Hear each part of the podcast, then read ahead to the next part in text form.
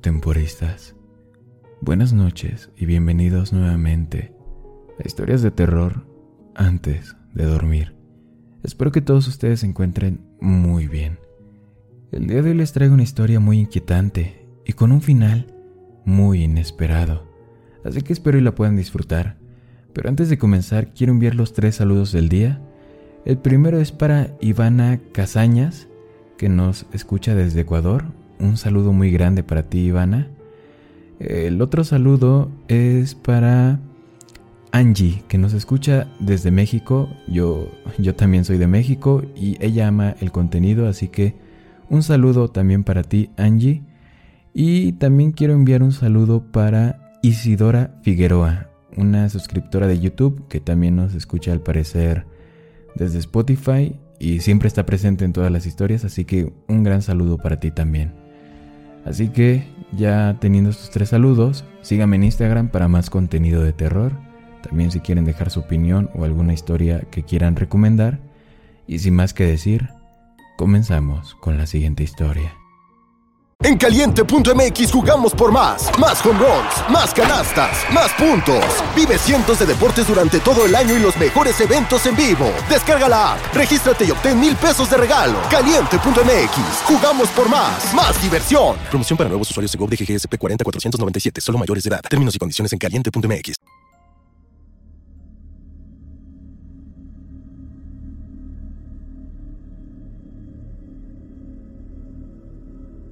La adicción tomó a nuestra madre lentamente. La meció a través de ella y le cantó para que se durmiera hundida profundamente en el colchón de su cama. Cuando se le cayeron los dientes posteriores, los dejó a un lado de la bañera. Yo solo tenía siete años y los guardé en una caja de fósforos. Las piezas faltantes de ella se mantuvieron a salvo para que no se perdiera para siempre. Así que tal vez algún día podamos volver a amarla. Nuestra casa se derrumbó a nuestro alrededor e hicimos todo lo posible para levantarnos. Los techos tenían daños por agua y las escaleras de abajo tenían podredumbre seca y en los inviernos los radiadores sangraban por óxido, pero seguía siendo nuestra casa y Annie la convirtió en un hogar.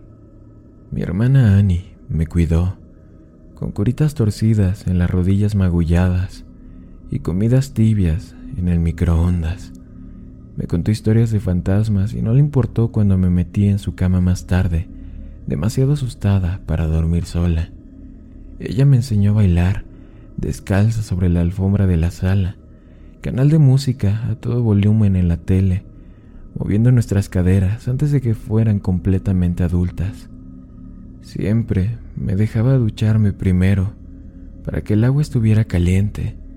Nunca se quejaba cuando tenía que arreglárselas con el frío. Me cepillaba el cabello todos los días antes de ir a la escuela, incluso cuando yo gritaba y la golpeaba cuando se enredaba.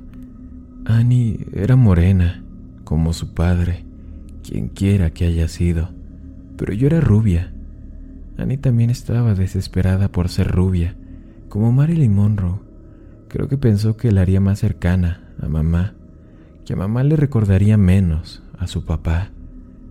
Daría cualquier cosa por tener sus manos en mi cabello una vez más, aunque me doliera. Ella se mudó a Nueva York cuando cumplí 18 años y nunca volvió. Todavía sueño con ella a veces. Mantenerse al día con nuestra madre era imposible y aprendimos desde pequeñas que siempre nos quedaríamos atrás. No lo hizo más fácil. Cuando bebía, brillaba, nos despertaba a las 3 a.m. con panqueques, chorreando jarabe de cereza. A veces cuando hacía buen tiempo y ya había tenido suficiente de estar borracha sola, llamaba a nuestra escuela y les decía que ambas habíamos contraído el mareo de verano y que en vez de eso íbamos a la playa. Recuerdo tener nueve años en el asiento trasero del auto, volviendo a casa después de uno de nuestros días en el océano, chupando la sal de mis dedos. Annie acababa de teñirse el cabello de rubio. Su mejor amiga, Jane, La ayudaba a inclinarse sobre el fregadero de la cocina. Desde atrás no podía distinguir quién era la madre y quién era la hija. La radio arriba y las ventanas abajo, soplando el cielo por dentro. Cuando mamá bebía mucho, salía toda la noche, con el cabello recogido como una reina de belleza, los ojos vidriosos y rodeados de brillo y negro. A veces ella se iba uno o dos días. Ella nunca nos diría cuándo. Solamente un día nos despertaríamos en una casa vacía y el refrigerador lleno. Publicaría una nota en el frente con una mancha de lápiz labial de mamá en el contorno de un beso, diciéndonos que estaría de vuelta pronto. A veces traía chicos a la casa Llenaba la mesa con latas de cerveza y ceniceros. Fumaba hasta el techo, mamá perdida en la neblina. Dormíamos con almohadas sobre nuestras cabezas, tratando de ahogar la música que ponían a todo volumen hasta la mañana, y nos despertábamos con extraños en la mesa de la cocina por la mañana, preguntándonos dónde guardábamos el café. Pero, cuando mamá bebía muy poco, se venía abajo ella no compraría comida. El refrigerador era un gran agujero en la pared. Fumaba en cadena, dejando quemaduras de cigarrillos en el papel tapiz junto a las escaleras, como si las paredes estuvieran enfermas y en descomposición. Apenas dormía, caminaba con medias lunas azules bajo los ojos, los nudillos en carne viva. Ella nos gritaba a la más mínima cosa. Recuerdo una vez cuando derramé un vaso de jugo en el sofá ella me miró con ojos muertos y me arrastró sobre la alfombra y luego tomó cada uno de los cojines del sofá y los llevó al patio trasero y les prendió fuego. Annie fue a mirar un rato desde la ventana y luego se sentó a mi lado en el suelo, con la espalda apretada contra el esqueleto de los asientos, la cabeza apoyada en el cráter de mi clavícula. Cuando mamá bebía demasiado, era lo peor se reía muy fuerte y durante bastante tiempo de cualquier cosa, hasta que su boca comenzaba a temblar y lloraba en la mesa del desayuno en su cereal. Annie se cerró cuando mamá estaba en esa forma. Se fue a algún lugar muy dentro de sí misma, donde nadie podía lastimarla. Se quedaba despierta hasta la mañana, viendo viejas películas en blanco y negro en la televisión, susurrando las líneas que sabía de memoria como oraciones. Cuando yo tenía cinco años, lloraba cuando encontraba a mamá desmayada en su cama, segura de que nunca se despertaría. Annie me limpiaba las lágrimas. Me decía que solo dormía como las princesas de mi libro de cuentos. Nos sentábamos juntas en la cama de mamá y esperábamos a que se despertara. Cuando éramos mayores, yo era quien levantaba a mamá del suelo, del baño, una y otra vez. Y Annie la acostaba le quitaba el pelo de la cara y el vómito de la boca. Le cambiaba la ropa si se había orinado sí misma. Mirándonos, en resumen, no había duda de que Annie era la otra madre. Era octubre y yo tenía 13 años, Annie 16. Era un miércoles por la noche y mamá se había ido por dos días. Ella nos había llamado esa mañana desde una oficina de pago la voz arrastrando las palabras, diciéndonos que se estaba divirtiendo mucho con todos sus nuevos amigos, que esperaba que estuviéramos bien. Cuando me preguntó si estaba teniendo... Cuando me preguntó si estaba teniendo un buen cumpleaños, le colgué. Mi cumpleaños había sido el día anterior. Annie me había dado un montón de regalos, brillos de labios de fresa y esmaltes de uñas brillantes. No le pregunté de dónde carajos había sacado el dinero para ellos. No me importaba. Tomamos el autobús a la playa con Jane, su amiga. Comimos el pastel de cumpleaños que había hecho para mí. La arena se metió en el glaciado. Sabía dulzura de mar y saboreaba cada bocado, raspado de azúcar contra mis dientes. Vimos la puesta del sol. Annie tomando fotos granuladas en su Nokia de mierda mientras yo apagaba las velas, deseando una y otra vez que mamá no volviera a casa, que se quedara fuera esta vez. Pero ese miércoles, por la noche, Annie y yo no nos hablábamos. La ira flotaba pesadamente entre nosotras, filtrándose a través de las tablas del suelo. Comenzó cuando tropezó al pie de las escaleras.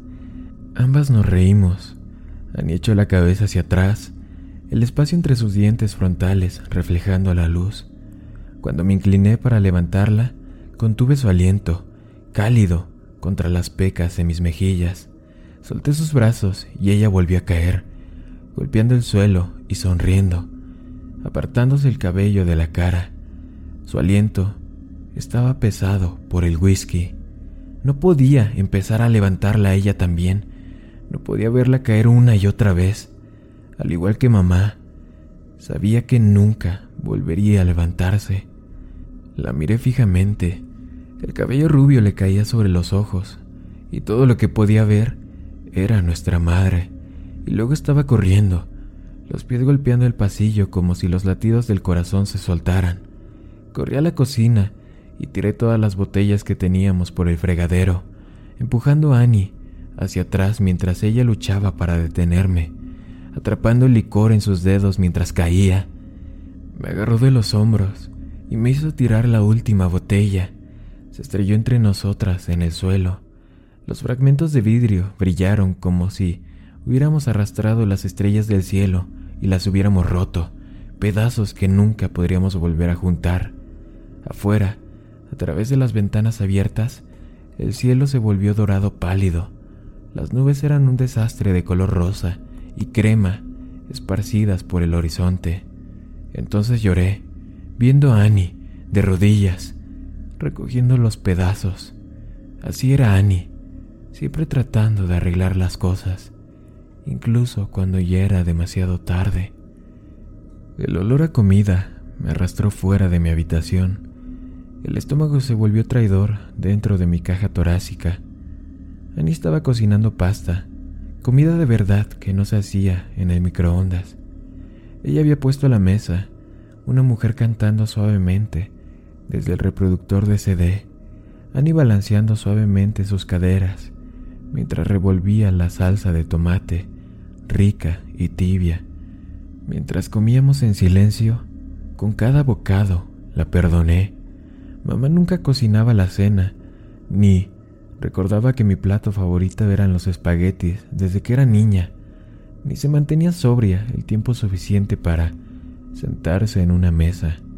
Annie no era mamá. Estábamos lavando los platos cuando lo escuchamos por primera vez. Una polilla se arrastraba por el interior del panel y abrí la ventana para dejarla salir a la oscuridad. Desde el patio trasero llegó un sonido débil. Incliné la cabeza para escuchar, ya que venía de lejos. Llanto. Supuse que era Mika, el niño de al lado de dos años, que tenía una rabieta lo suficientemente fuerte como para que lo atrapáramos, o tal vez incluso bigotes, el gato que vaga por la calle, mendigando comida como lo hacía a veces. Siempre quise darle de comer cuando se acercaba, enroscándose en mis tobillos, pero Annie siempre me detenía, diciendo que una vez que empezabas a dar, nunca dejaban de tomar. Mirando hacia atrás, no creo que estuviera hablando del gato en realidad. Annie encendió las luces navideñas colgadas alrededor del porche y nos sentamos en las sillas de playa de plástico mirando el cielo. Cuando éramos pequeñas, nos sentábamos afuera y Annie me contaba los nombres de todas las constelaciones y las historias de cómo llegaron a colgarse en el cielo nocturno. Tuve que crecer antes de darme cuenta de que ella las inventaba a medida que avanzaba. Era un juego que todavía nos gusta jugar ahora inventar historias ridículas para las formas que podíamos elegir. Bueno, sí, ahí está la constelación de lata de cerveza. Llegó ahí cuando Dios la tiró por la ventana convertible y nunca la recogió, dijo mi hermana, asintiendo suavemente y ocultando su sonrisa. Ah, por supuesto, dije, agitando mis manos y señalando más allá de las líneas eléctricas justo al lado de la constelación de cenizas, dejada ahí por los ángeles en un descanso para fumar. Sí, dicen que si lo deseas, todos tus sueños serán realidad, dijo Annie, sonriendo. Dejó de reír, la voz más tranquila, la cara inclinada hacia todas esas estrellas muertas. Vamos a desear algo, hermanita. Deseemos algo. Y así lo hicimos. Pero el sonido del llanto nos interrumpió. Estaba más cerca esta vez, y definitivamente era humano. Nos miramos, la una a la otra, confundidas. Annie se encogió de hombros y yo entrecerré los ojos en la oscuridad. Sonaba como un bebé, perdido, cansado y solo. ¿Será Mika? dije, poniéndome de pie lentamente. Tal vez combinó por la parte de atrás, ¿no? Mierda, ¿quieres que llame a su mamá y decirle que se lo llevaremos? Annie no respondió. Yo suspiré, rodando los ojos. Bueno, supongo que haré todo entonces. Salí del porche, la hierba suave contra mis talones. El aire olía como si fuera a llover, fresco, limpio y en crecimiento. Una promesa incumplida. Emi. La voz de mi hermana, tensa, me estaba llamando. Me volví hacia ella, sonriendo. Murió en mi cara cuando vi la mirada en ella. Entra ahora. Estaba mirando hacia la oscuridad, más allá de mí, abriendo la puerta con una mano detrás de ella, los dedos buscando a tientas el pestillo. Me congelé, con los pies descalzos en la tierra. Había encontrado lo que ella estaba mirando. En los arbustos, junto a la cerca trasera, había varias personas, agachadas con las rodillas dobladas debajo de la barbilla, los brazos alrededor de las piernas. Sus bocas colgaban de par en par, abriéndose y cerrándose suavemente mientras lloraban, como un niño perdido en la oscuridad. No como un niño, sino como alguien que finge serlo, imitando el sonido, abierto y cerrado en la oscuridad. De repente se enderezaron, rompiendo el rostro erguido, aún oculto por lo negro. Eran altos y delgados, demasiado delgados para ser una persona normal. El pánico me hizo mover, los instintos animales que quedaron de los días que vivimos en los árboles me llevaron hacia adelante. Fui más rápida que Annie. La arrastré adentro y cerré la puerta detrás de nosotras. Escuchándola rebotar en las bisagras mientras la cerraba, vimos cómo la persona caminaba lentamente hacia la casa, con pasos pausados, pero largos. Annie tomó mi mano, sosteniéndome con fuerza, y me giró para mirarla, sosteniendo mis hombros. Por favor, Emi, escúchame bien. No te des la vuelta. No te des la vuelta. Instintivamente comencé a mirar por encima del hombro, hacia la oscuridad. Annie me agarró la cara con fuerza y negó con la cabeza. Entonces supe que hablaba en serio. Eh, escúchame. Su voz se quebró y se aclaró la garganta, agarrando mi mano lo suficientemente fuerte como para doler, las uñas clavándose, conectándose a mi mano. Miré nuestros dedos entrelazados. Ambas crecimos de los mismos huesos. Voy, voy a llamar a la policía y todo va a ser. Su voz vaciló, tartamudeando. Las lágrimas se derramaron sobre sus pestañas, goteando como la promesa de lluvia. Annie nunca lloraba. Tu teléfono está en el porche, susurró, y la Billy subió por mi garganta. Su teléfono estaba arriba, cargándose.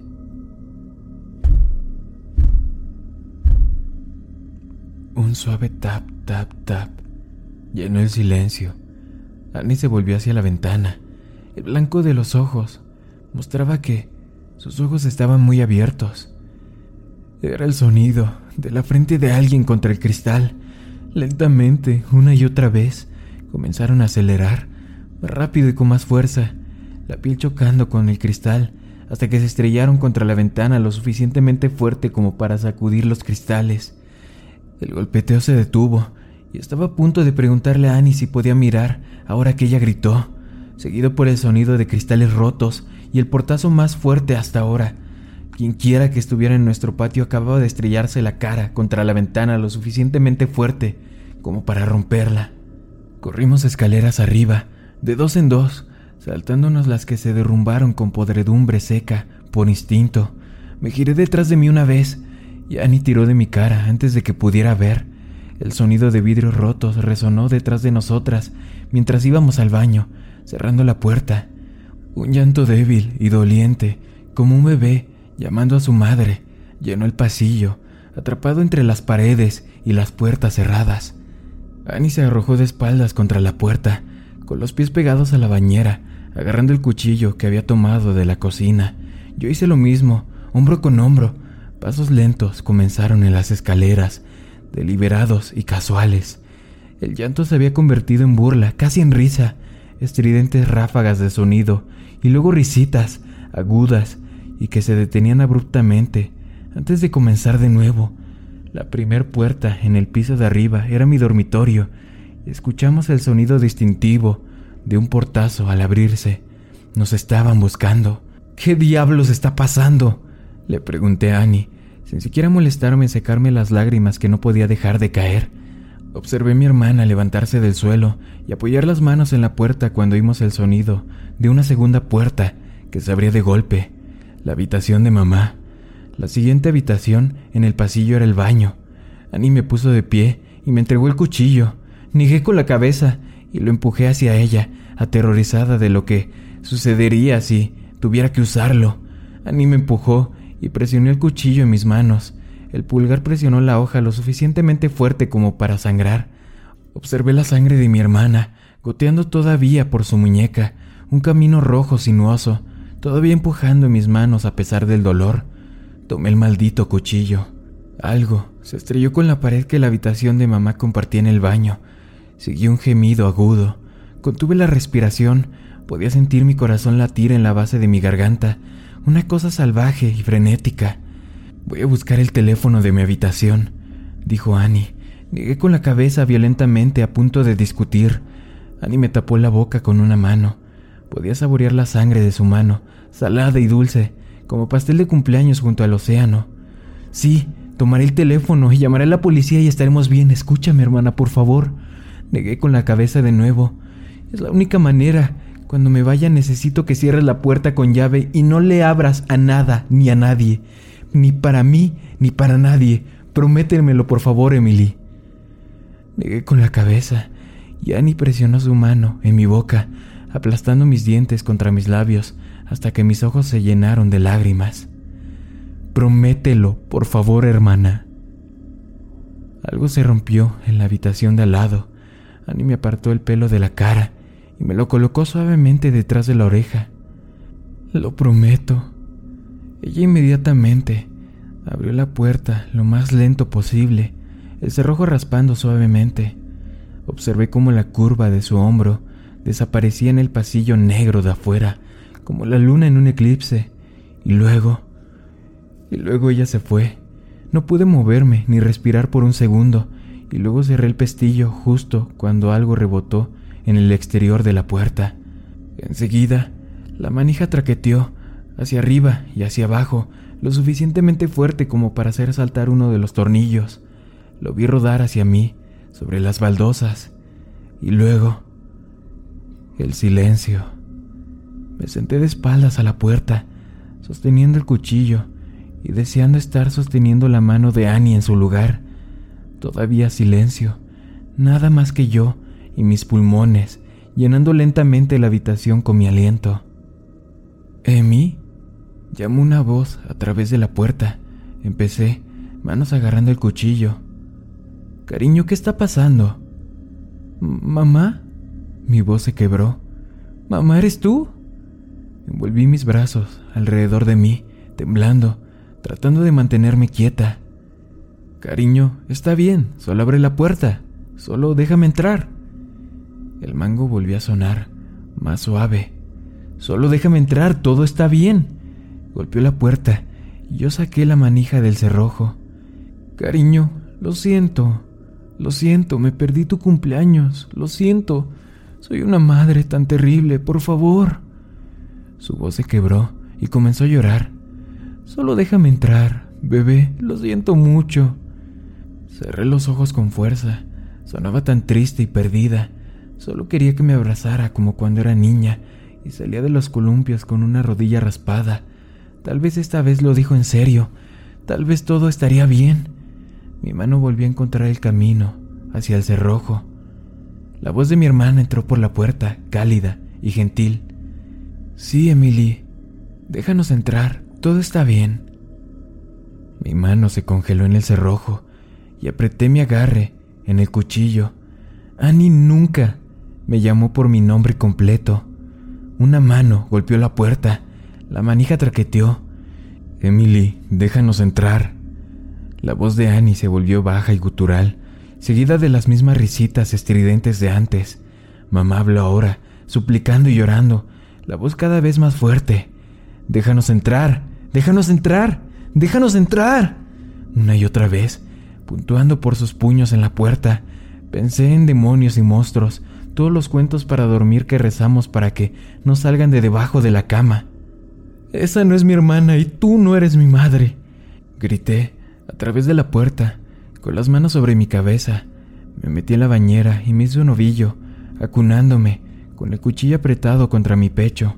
No sabía qué había al otro lado de esa maldita puerta, pero sabía que no era Annie. No era la voz que me gritaba cuando cambiaba de canal, la que me cantaba feliz cumpleaños, la que me decía que era inteligente incluso cuando sacaba malas notas, la que me leía cuentas de princesas que nunca se despiertan. No era algo humano. Golpes y gritos venían de abajo, seguidos de pasos de gente corriendo.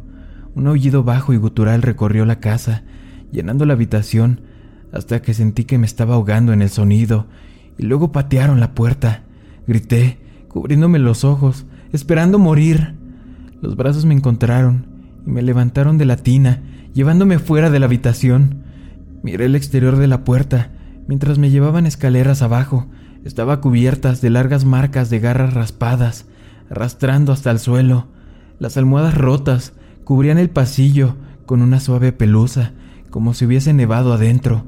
Las observé flotar lentamente mientras hombres uniformados revisaban cada una de las habitaciones que parecían haber sido destrozadas por algo salvaje. Afuera, en nuestro camino de entrada, había autos de policía y una ambulancia. En medio de todo estaba Annie, bañada de luz azul y roja, iluminada en la oscuridad como un ángel de neón, con el rostro resplandeciente. Me arrojé del hombro del policía y corrí hacia ella, sosteniéndonos juntas, pedazos rotos y todo, de pie, bajo todas esas constelaciones que inventamos. Suaves gritos provenían de la ambulancia, que se balanceaba de vez en cuando. Annie apartó suavemente mi cabeza, sonriendo tan tristemente que me dolió el pecho cuando entendí. Resulta que... Resulta que no había ningún demonio. No hay animales salvajes ni hombres malos tratando de entrar. Solo mamá, loca por el alcohol y las drogas y todo lo demás.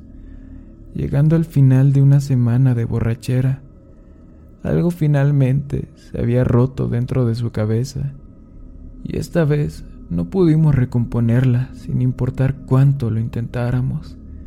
A veces te caes una última vez y nunca te levantas. Annie la había visto en el jardín, sangre goteando de su boca, huellas abultadas en sus antebrazos como caminos y mapas delgada como un riel y desesperada por un golpe más, una solución más. Había buscado en la cocina toda la bebida que había tirado y cuando no la encontró, había venido a buscar el escondite que escondió en el baño. Ella no me había querido a mí, solo las drogas al otro lado de la puerta, tan altas que podía imitar la voz de Annie casi a la perfección. Resulta que los verdaderos monstruos son los que te comen vivo lentamente, los que vienen en una botella, en una aguja, o al final de una larga lista de razones por las que no puedes levantarte de la cama por la mañana. A veces los monstruos son los que más te crían o te aman pero depende de ti si los dejas entrar. Espero y la historia te haya gustado. Si es así, sígueme en Instagram. Buenas noches, querido amigo y amiga mía.